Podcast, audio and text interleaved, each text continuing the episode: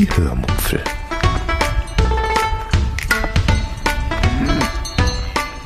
Aus dem Tagebuch einer Allgäuerin.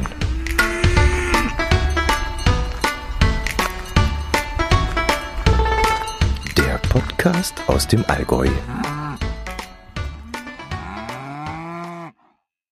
Hallo und herzlich willkommen zur 441. Episode der Hörmupfel vom 14. Oktober 2022. Heute erzähle ich euch von unserer zweiten Station in unserem Herbsturlaub, äh, nämlich an der südlichen Weinstraße. Viel Spaß beim Hören. Die vorletzte Episode stand ganz unter dem Thema Geocaching. Oder Geocaching heißt es ja richtig.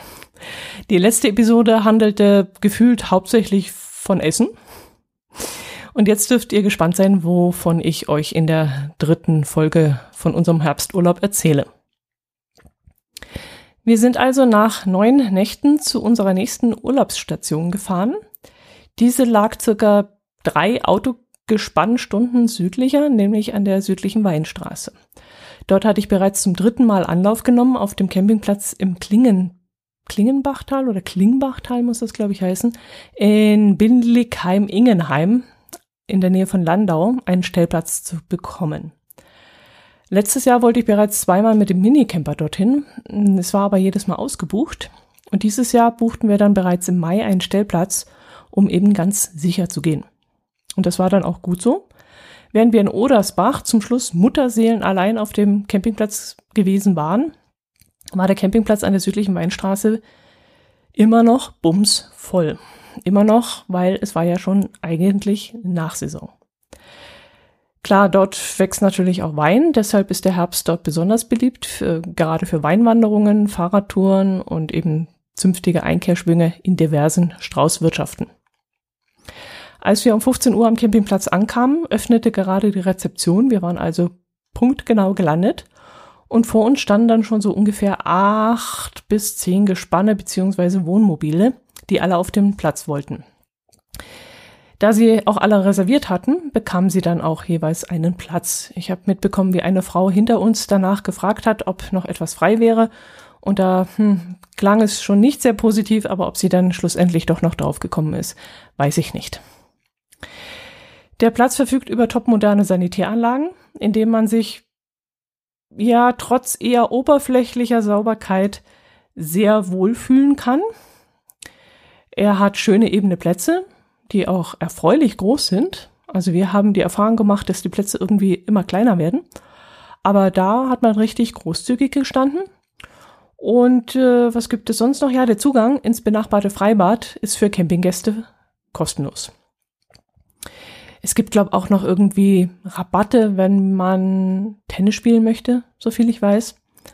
Also es wird schon viel geboten dort in der Gegend ähm, dass nebenan ein neues Wohngebiet entsteht. Das haben wir dann ab 6.45 Uhr äh, gemerkt, denn äh, der Baulärm hat uns dann jeden Morgen geweckt. Und ähm, leider standen wir dann auch, als es anfing zu regnen, in einer Schlammpfütze. Also wir hatten mit unserem Platz 6c leider nicht ähm, so viel Glück. Wenn ihr also mal plant, dorthin zu gehen, 6c würde ich jetzt nicht wählen, auch wenn der Platz sehr schön gelegen war. Ähm, wir hatten im Grunde keine Nachbarn links und rechts, sondern ja, Hecke und, und ähm, so dieser, dieser Weg, der halt zu dem Platz hingeführt äh, hat. Ja, ich weiß noch nicht, ob ich äh, eine separate Podcast-Episode im Minicamper-Podcast zu beiden Campingplätzen und das Geschehen drumherum machen werde. Viele gibt es nämlich vom drumherum gar nicht zu erzählen.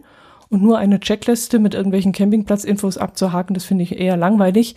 Deshalb werde ich es wohl damit belassen, was ich ihr euch hier heute erzähle, denke ich. Ja, aber erzähle ich euch lieber von unseren, unserer Wanderung. Unserer einen Wanderung, leider nur. Die Pfalz hat eine tolle Seite namens tourenplaner-rheinland-pfalz.de, auf der man tolle Wanderungen und Fahrradrouten suchen kann. Man kann sich dann ein DIN A4-Faltblatt ausdrucken, auf dem eine kleine Karte, ein Höhenprofil und ein paar Sehenswürdigkeiten, die sich auf der Tour befinden, eingezeichnet sind. Über einen QR-Code, der ebenfalls auf dieser Seite abgebildet ist, kann man dann die Tour auch ganz einfach mit Freunden oder mit dem jeweiligen Partner teilen. Oder wenn man es ausführlicher und digital möchte, kann man über diesen QR-Code das Ganze dann auch auf dem Smart unterwegs, äh, Smartphone unterwegs abrufen oder sogar offline speichern. Ich bin da oldschool in der Sache. Ich habe es mir dann ausgedruckt, zusammengefaltet und als A6 äh, in die Hosentasche gesteckt. Ich hatte mir letztes Jahr schon vier mögliche Routen rausgesucht und diese dann aber eher achtlos in den Wohnwagen geschmissen, als wir losfuhren. Aufgrund meiner Probleme mit meinem Bein war ich mir vorab ziemlich sicher, dass ich gar nicht wandern gehen könnte. Aber, wieder erwarten, hatte ich an einem Tag das Gefühl, es mal probieren zu können. Und da eine Tour nur 7,7 Kilometer lang sein sollte, also unter normalen Umständen, im gesunden Zustand, wäre das ein Klacks für mich, entschied ich dann, ähm, das trotzdem einmal auszuprobieren. Die Tour nennt sich auf der Tourseite Anweilerer Burgenweg und ist ein Rundkurs. Man startet am Wanderparkplatz Kurhaus Anweiler, kostenlos, und kommt dort auch wieder zurück. Auf den ersten drei Kilometern überwindet man dann schon einmal die ersten knapp, ja, ich würde sagen 300 Höhenmeter. Sie ziehen sich dann gemütlich bergan und sollten auch für faulere Wanderer kein Problem sein. Wir wollten dann eher so nebenbei schauen, ob am Wegesrand vielleicht noch der eine oder andere Cache liegt und erwarteten dahingegen eigentlich nichts Besonderes. Aber dann fanden wir erst einen, dann einen weiteren und noch einen sehr schön gemachten Tradi mit ein paar sehr verdienten Favoritenpunkten. Und damit hatten wir wirklich überhaupt nicht gerechnet, dass da solche Perlen liegen. Äh, nach diesen drei Kilometer langen äh, Aufstieg kamen wir dann an die Burgruine Scharfenberg. Warum fällt mir jetzt der Name Münz ein? Ich glaube, das war die hieß Scharfenberg und das stand immer in Anführungszeichen Münz. Keine Ahnung, ob die da noch so einen zweiten Namen hat, weiß ich jetzt nicht mehr. Ähm, die wurde aber leider gerade restauriert und ähm, deshalb ist sie dann rundherum eingerüstet. Und äh, uns passiert es dann auch, dass wir, ähm, als wir dort ankamen, na, andersrum muss ich anders anfangen, mh, am ganzen, ganzen Vormittag haben wir Hubschrauber fliegen sehen und haben uns dann gewundert, was die da wohl machen. Und dann hat sich herausgestellt, dass die Material hinauf transportiert haben zu dieser Burg. Und als wir dann oben ankamen, wurde der Fußweg, der deshalb bis dahin gesperrt gewesen war, wieder freigegeben. Und dann konnten wir ungehindert zu dieser Burg hinauflaufen. Aber viel hat man, wie gesagt, trotzdem nicht gesehen, weil die Baustelle weiträumig von einem Bauzaun gesichert war. Und wir liefen dann äh, eigentlich nur bis zu diesem und haben dann mal über den Zaun hinweg, äh, ja, die, die, die Burg oder das, was davon übrig geblieben ist, ähm, angeschaut. Wir liefen dann noch ein paar Meter weiter bis zum sogenannten Fensterfelsen, unter dem ich mir erstmal gar nichts vorstellen konnte und dementsprechend aber dann sehr überrascht war, denn das ist ein riesiger und sehr imposanter und sehr roter Sandsteinfelsen, und von dem werde ich euch mal ein paar Bilder einstellen, wenn ich dran denke, denn ähm, der war wirklich richtig schick. Also der hat mir echt gefallen und er kam da so unvermittelt. Ich hatte mir, wie gesagt, nicht viel drunter vorstellen können. Mein Herz allerliebster meinte dann noch, der Fels würde ihn irgendwie ans Elbsandsteingebirge erinnern.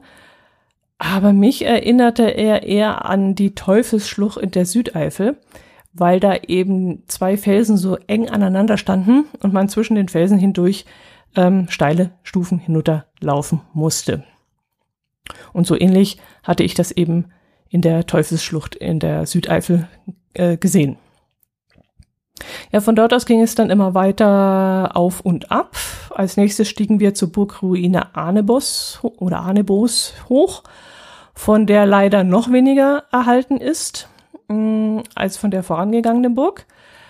Der Aufstieg dorthin lohnt sich eigentlich nur, weil man von der Anhöhe aus einen sensationell tollen Blick hinüber zur Burg Trifels hat. Allein für diesen Blick, nur wegen diesem Blick, sollte man zur Annebus hinauslaufen. Das lohnt sich wirklich. Ja, und dann geht es äh, wieder bergab zum Parkplatz der Reichsburg Trifels, äh, zu der man gerade vorher noch hinüberschauen konnte wo man dann in den Sommermonaten 1,50 Euro Parkgebühr bezahlt. Dort kann man dann auch eine Kleinigkeit in einem einfachen Kiosk, der dort steht, essen und auch etwas trinken. Das benachbarte Restaurant namens Barbarossa, das hatte zu diesem Zeitpunkt, wo wir dort waren, zu. Und wir haben mitbekommen, dass, dass dies wohl auch noch länger geschlossen sein würde. Also wenn ihr dorthin wolltet, müsstet ihr euch vorab ins, ähm, informieren, ob das Ding offen hat. Ja, und wir hatten dann auch Brotzeit mitgenommen, so dass wir dann nur eine kalte Spitze getrunken haben vor Ort und dann ging es für uns auch schon weiter. Es ging wieder einen recht steilen Hügel hinauf bis zur besagten Burg Trifels und in den Vorhof hinein. Und dort wurden wir dann an einem Kassenhäuschen ausgebremst. Ich überlege gerade, ob ich das jetzt oder vielleicht doch in einer anderen äh, Episode erzählen soll, was uns da passiert ist oder was ich da beobachtet habe. Ach, ich erzähle es jetzt.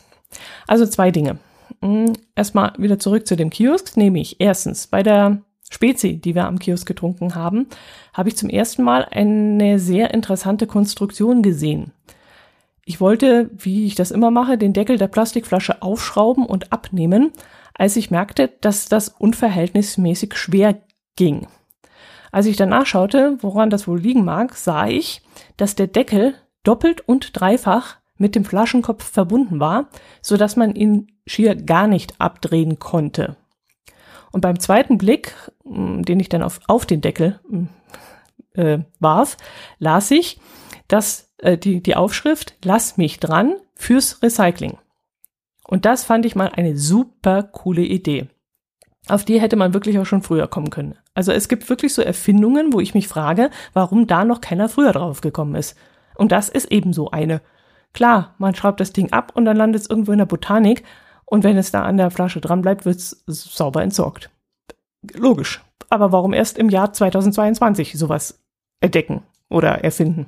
Wahnsinn. Gut, und das Zweite, was ich euch erzählen wollte, ist, dass wir an der Kasse der Burg Trifals gestanden haben und in dem Moment ein älteres französisches Pärchen ankam, von dem die Frau blind war.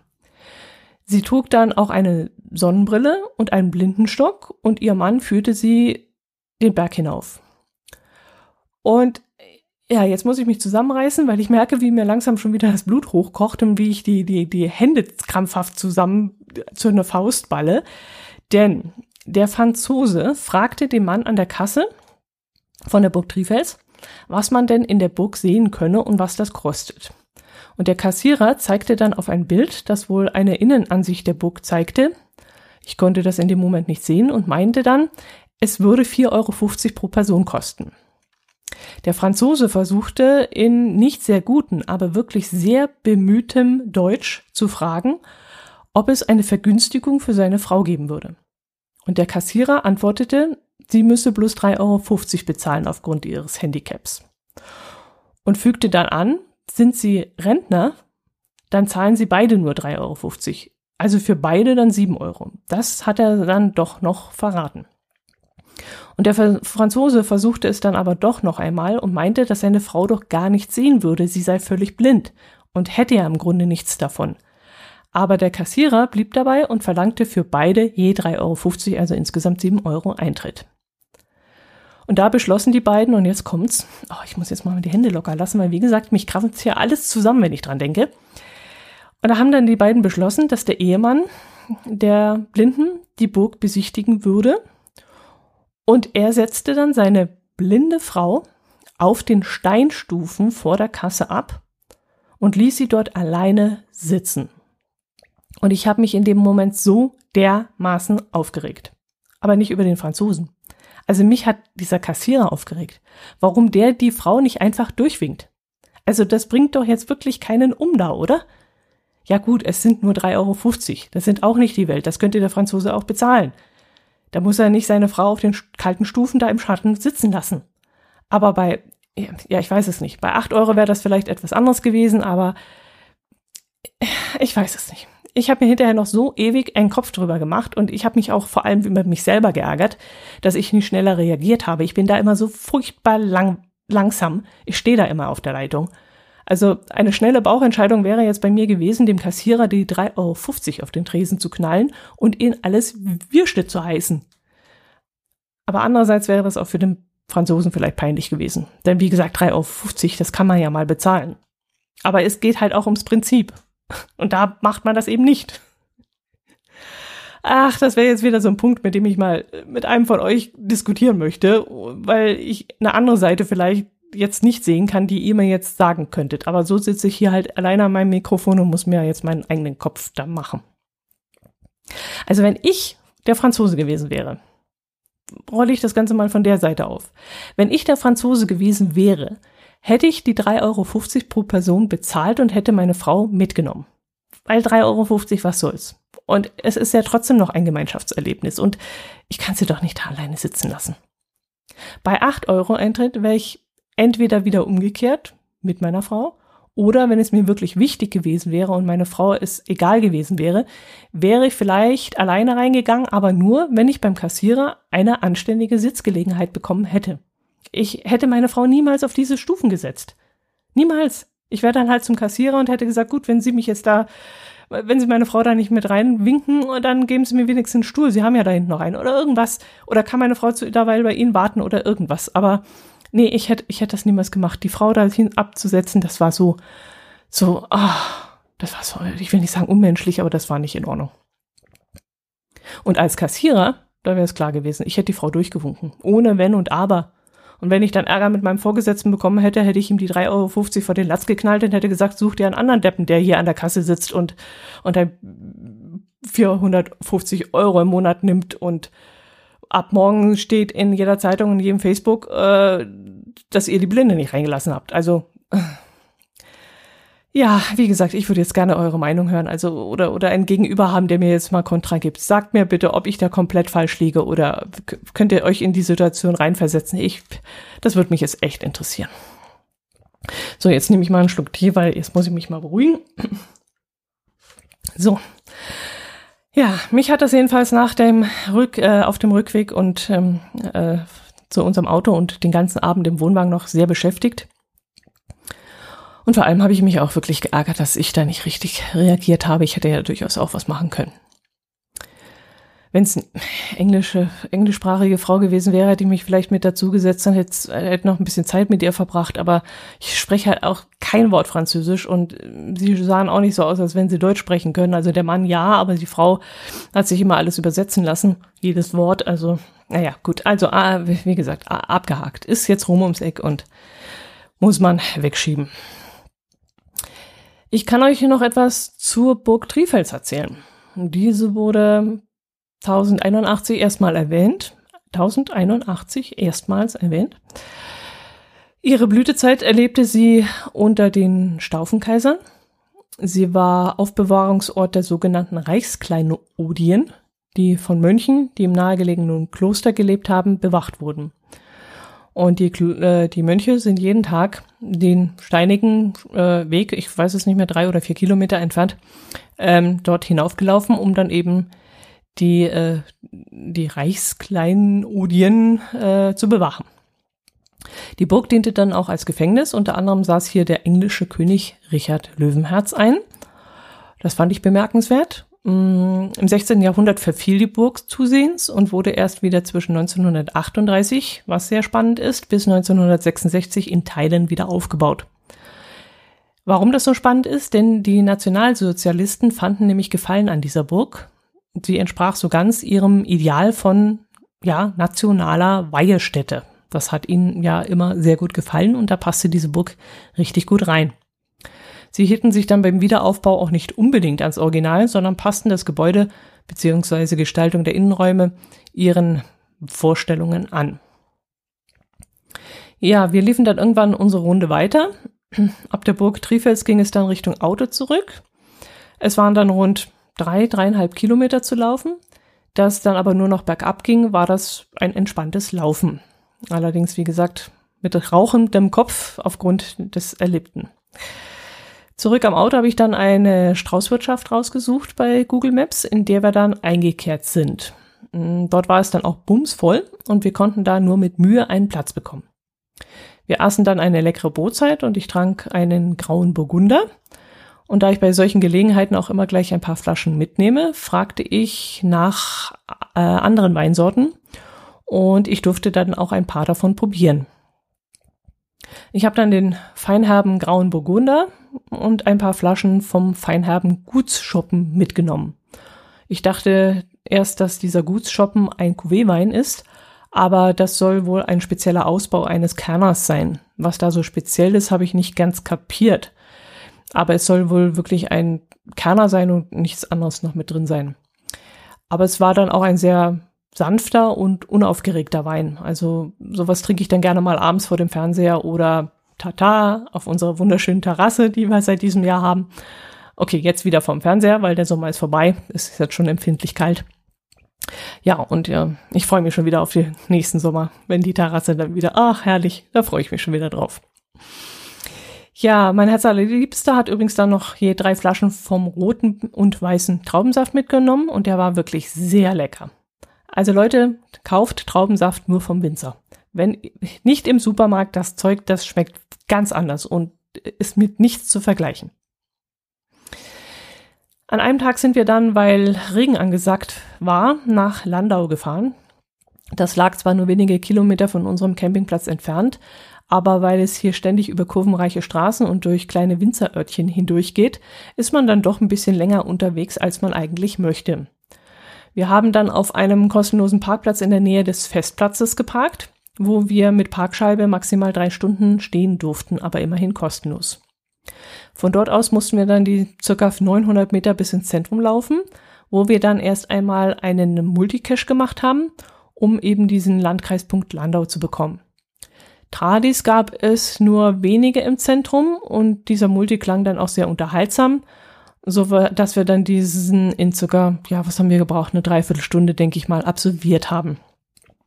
Er hieß irgendwas mit, mit den, mit den Augen von Luther oder so. Da musste man sich an die Luther-Statue stellen und aus seinen Augenwinkeln oder besser gesagt in, aus seiner Sichtweise heraus musste man Ausschnitte von Bildern erkennen, ähm, die vorgegeben waren. Und das Final, das war dann nochmal richtig tricky und das hielt uns dann auch etwas auf. Aber wir haben es dann trotzdem gefunden, das kleine Döschen, und wir konnten es dann auch mit, wir konnten es dann auch öffnen. Ja, das war dann eben das, was tricky war. Äh, um es eben dann öffnen zu können, musste man nochmal, wie stand es im Listing, um mehrere Ecken denken. Ja, und dann konnten wir den Landkreis auch abhaken. Wir bummelten dann noch ein wenig durch die Fußgängerzone, aber außer einem nicht besonders guten Eis haben wir dann nichts weiter gekauft. Ich gehe ja grundsätzlich nicht gerne bummeln, sondern kaufe lieber gezielt ein, wenn ich etwas brauche. Landau ähnelt dann allerdings sehr unserem Kempten im Allgäu, was so das Angebot, Angebot der Geschäfte und, angeht und, und auch von der Gestaltung der Fußgängerzone und so. Es hat aber meines Erachtens mehr zu bieten als jetzt Camden und ist auch, also, nee, mehr zu bieten nicht. Es hat, es ist schöner gestaltet, so. So muss man sagen. Also, es ist optisch schöner gestaltet. Also überall im Zentrum sind an den Lichtmasten so wunderschöne große Blumentöpfen mit einer üppigen Pracht an Geranien angebracht. Und das Ganze ist wirklich sehr gepflegt und das ganze Stadtbild gleicht auch ja, ich weiß es nicht. Also es war eine Puppen Puppenstube, will ich nicht sagen, aber es ist einfach gleich wesentlich schöner, wenn da solche Blumentöpfe hängen und es war auch alles so ordentlich und sauber und es waren genug Mülltonnen, äh, Mülltonnen sind es ja nicht, so, so Mülleimer aufgehängt und so. Und das, das fehlt halt in Kempten komplett und macht das Ganze ja gleich anders. Ähm, auf dem Rückweg zum Parkplatz, wir waren höchstens eineinhalb Stunden im Zentrum unterwegs, sind wir noch über die Kirmes gebummelt, die zu diesem Zeitpunkt gerade dort stattgefunden hat. Die Fahrgeschäfte hatten mittags noch geschlossen, aber die Fressstände, die hatten schon geöffnet. Wir haben dann noch überlegt, ob wir da etwas essen sollen, aber irgendwie war uns nicht danach. Das dort angebotene Essen war sehr saumagenlastig.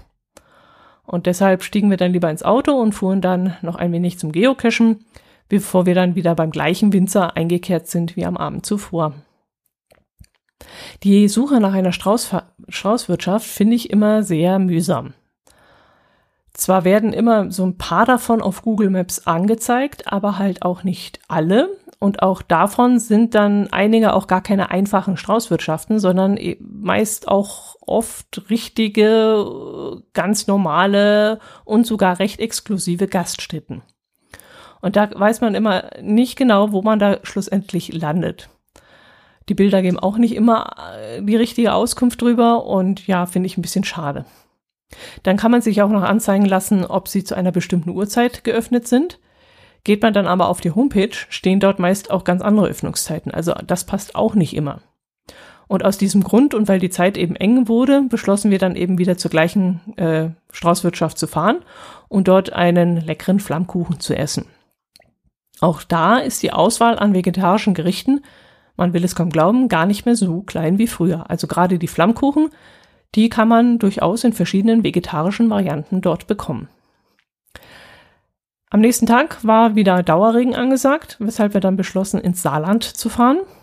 Ich hatte beziehungsweise habe immer noch dort Verwandtschaft, entfernte Verwandtschaft, zu denen wir aber keinen Kontakt mehr haben. Also mein Großonkel, den ihr euch jetzt ungefähr wie Heinz Becker vorstellen könnt, und meine Großtante, die eine Zwillingsschwester von Das Hilde gewesen sein könnte. Die beiden leben nicht mehr. Und zu meinem Groß, Groß, Großcousin, der wiederum ein Double von Stefan Becker sein könnte, habe ich keinen Kontakt mehr. Aber nichtsdestotrotz war es dann trotzdem schön, auch ohne die Besuch zu haben, ähm, mal wieder an die Orte zu kommen, die ich aus meiner Jugend kenne. Ja, wir fuhren dann bis Saarlouis, äh, weil das eine Stadt ist, die ich früher nie angeschaut hatte.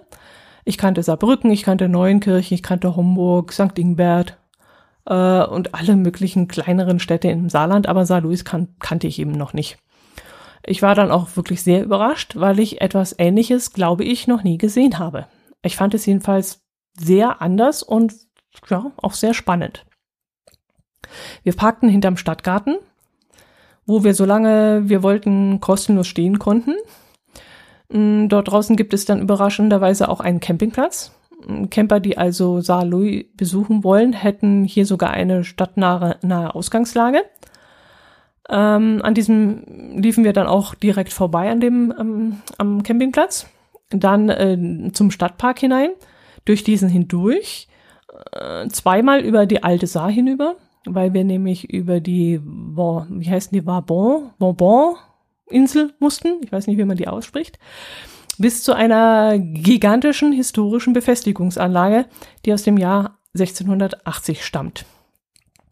Diese wurde innerhalb von fünf Jahren fertiggestellt und nach Ludwig dem 14. benannt, nämlich Saare Louis. Die, oder Louis, so muss man es ja aussprechen, Saare Louis. Ähm, die Festung, die muss dann auch gigantisch gewesen sein früher. Sie sieht dann auch so aus wie so ein mehrzackiger Stern von oben betrachtet und ich vermute mal, dass man von jedem Punkt der Mauer die komplette Außenmauer einsehen konnte, so dass man dann immer sah, wo gerade angegriffen wurde und man dann genau diese Stelle dann gut einsehbar auch verteidigen konnte. Außerdem war die Festung Saar-Louis eine sogenannte Überschwemmungsfestung. Das heißt, im Angriffsfall konnte die Saar an den Schleusen gestaut werden so dass der Festungsgraben außen herum und die umliegenden Wiesen überflutet werden konnten. Und so war es dann eben auch für die Angreifer sehr schwierig gemacht worden, bis an die Mauer ranzukommen. Mein Herz allerliebster und ich haben uns erst vor kurzem darüber unterhalten, ähm, da als wir zur Triburg hinaufgeschnauft sind, da hatten wir nämlich gejammert, dass Bogen, also er hatte gejammert, dass Bogen früher immer auf einem Hügel liegen mussten. Das sei doch völlig unpraktisch gewesen, meinte er. Und ich meinte dann ebenfalls na, laut nach Luft japsend, dass ich meine Burg früher mitten in einen See auf eine Insel gebaut hätte. Aber finde mal so einen See mit so einer Insel in der Mitte, auf dem dann, die, die, Insel muss ja dann auch groß genug sein, um Schafe und Rinder halten zu können und eben auch Getreide und Futter und Gemüse anbauen zu können, so dass man dann im Falle einer Belagerung autark ist. Und im Fall von Saint-Louis baute Bourbon einfach eine Burg und schaute eben das Wasser im Falle eines Angriffs einfach um die Burg herum an. Und war der Krieg dann vorbei, wurde das Wasser einfach wieder abgelassen und ja, er baute dann im Grunde seine eigene Insel und das fand ich dann irre praktisch.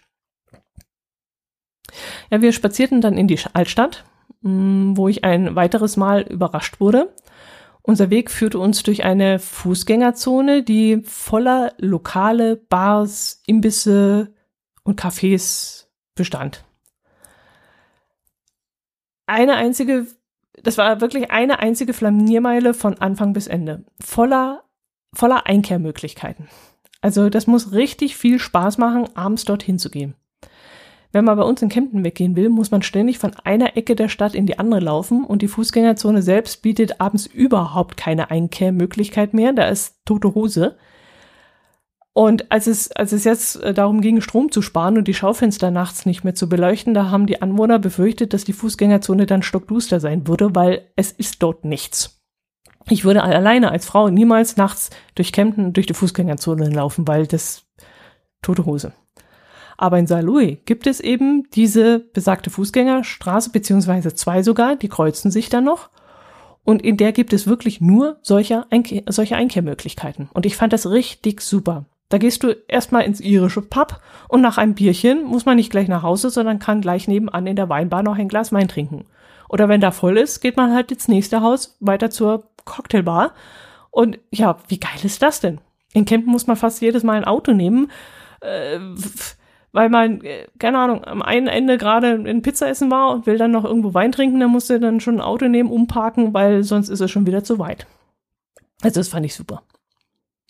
Ja, was es sonst noch an Einkaufsmöglichkeiten gibt, das weiß ich ehrlich gesagt nicht. Da habe ich nicht weiter aufgepasst. Ach doch, Peak und Kloppenburg. Das habe ich gesehen. Und da war ich doch erstaunt, weil ich gar nicht mehr wusste oder ja, ich hatte die gar nicht mehr auf dem Schirm. Ich wusste gar nicht, dass es die noch gibt. Ansonsten habe ich nur kleinere Geschäfte gesehen und alles sah etwas unstrukturiert aus, wenn ich das richtig aus dem Gedächtnis jetzt herauskrame. Also es war so gar keine klare Linie. Man konnte also nicht die komplette Einkaufsstraße hinunterschauen, weil sich immer wieder etwas optisch in den Weg stellte und das Ganze so optisch verengte. Und überall waren eigentlich Ecken und Kanten und an denen der Blick dann hängen blieb. Also es war ein bisschen verschachtelt alles und ich habe jetzt nicht mehr im Kopf, in welche Epoche ich das einbuchen würde. Dass da nach dem Krieg viel entstanden ist, dass die Stadt vielleicht sogar sehr beschädigt war und dadurch nach dem Krieg alles neu entstanden. Ich weiß es nicht, kann es euch nicht sagen. Es war spannend, das anzugucken. Ja, aber umso mehr war ich erstaunt, dass ich mich trotzdem gut orientieren konnte. Also es passiert mir oft, dass ich zu meinem Herz Liebsten sage, also hoffentlich weißt du noch, wo unser Auto steht und wie wir da zurückkommen, weil ich, pff, keine Ahnung, du kannst mich jetzt hier aussetzen, ich finde nicht mehr heim. Aber in Saarlouis war es genau andersherum. Wir haben ja diesen kleinen Stadtmulti dann noch ähm, hinten angehängt. Und, äh, nee, Quatsch, haben wir den, nee, wir haben den ja von Anfang an gemacht. Genau, der führte einmal komplett durch. Und als wir dann das Final gefunden hatten, das dann wieder Richtung Parkplatz lag und gelockt hatten, lief ich dann Richtung Auto los. Und mein Liebster blieb dann am Final stehen und guckte mich irritiert an und, und fragte dann, äh, Moment mal, wo willst du denn hin? Und ich zeigte dann in die Richtung zum Parkplatz und meinte, naja, zum Auto, wo sonst hin? Und ich habe wirklich keine Ahnung, woran ich mich in Saarlouis zu, so super orientieren konnte. Aber ich wusste im Grunde immer irgendwie, wo wir gerade standen, wo wir uns gerade befanden. Und sowas passiert mir normalerweise überhaupt nicht. Ja, in Saarlouis haben wir dann übrigens auch bei Hans im Glück wieder zu Mittag gegessen. Ich hatte da wieder einen vegetarischen Burger, aber dieses Mal mit einem Walnuss-Patty. Das war aber nicht so gut wie der Olivenpatty vom letzten Mal, als wir da in Frankfurt waren. Ja, dann sind wir noch zum Royal Donut gelaufen und haben uns da ein paar Donuts mitgenommen. Das heißt, mein Herz allerliebster hat sich fünf davon mitgenommen und ich habe einen mitgenommen. Ich habe dann noch überlegt, ob es sich lohnen würde, noch nach Luxemburg rüberzufahren. Oder vielleicht nach Frankreich. Oh, Moment. So, jetzt bin ich gerade heißer geworden. Ähm, ja, wir wollten dann noch nach Luxemburg rüber oder Frankreich oder besser gesagt, ich habe geplant, dort noch rüber zu fahren, ähm, um dort zu tanken. Aber wir hatten noch drei Viertel vom Tank voll und das hätte sich dann nicht gelohnt. Mm, also sind wir dann zum Campingplatz zurückgefahren und haben dort in der Nähe dann aufgetankt, so dass wir dann am nächsten Tag in einem Rutsch nach Hause fahren konnten. Denn aufgrund des schlechten Wetters und der Tatsache, dass ich immer noch etwas rumgekränkelt habe, beschlossen wir dann zwei Tage früher zurückzufahren. Ähm, es hätte einfach keinen Sinn gemacht, noch zwei Tage bei Regen irgendwelche erzwungenen Stadtbesichtigungen zu machen im Regen mit Schirm und so. Also da können wir die Zeit dann zu Hause besser nutzen. Unsere Pflegeperson hatte dann auch schon wieder per SMS gemeldet, ähm, dass sie Besorgungsaufträge hätten und dass sie schon seit, ja, was war denn das Thema? Sie ist seit zwei Wochen äh, telefonlos, äh, weil mit ihrem Telefon etwas nicht stimmt und da mussten wir dann heim, um zu gucken, was da los ist. Da war dann auch tatsächlich die komplette Leitung zu ihrem Haus defekt. Und äh, wir mussten dann auch die Telekom kom kommen lassen, den Techniker. Und der hat dann festgestellt, dass das irgendwie das Kupferkabel da oder was da drin läuft, einen Schuss hat und musste dann repariert werden. Ja, das war dann für sie natürlich sehr aufregend, wenn man zwei Wochen ohne Festnetz äh, ist und mit Handy telefoniert sie nicht sehr gerne. Ja gut, das soll es dann auch für diese Episode gewesen sein. Ach, jetzt verdammt, jetzt habe ich vergessen, vom Schuhoutlet zu erzählen. Ah, trotzdem, es ist länglich geworden, das erzähle ich euch dann das nächste Mal. Gut, macht es gut, bleibt gesund, ich wünsche euch ein schönes Wochenende, eine schöne Woche und ähm, ja, bis zum nächsten Mal. Servus.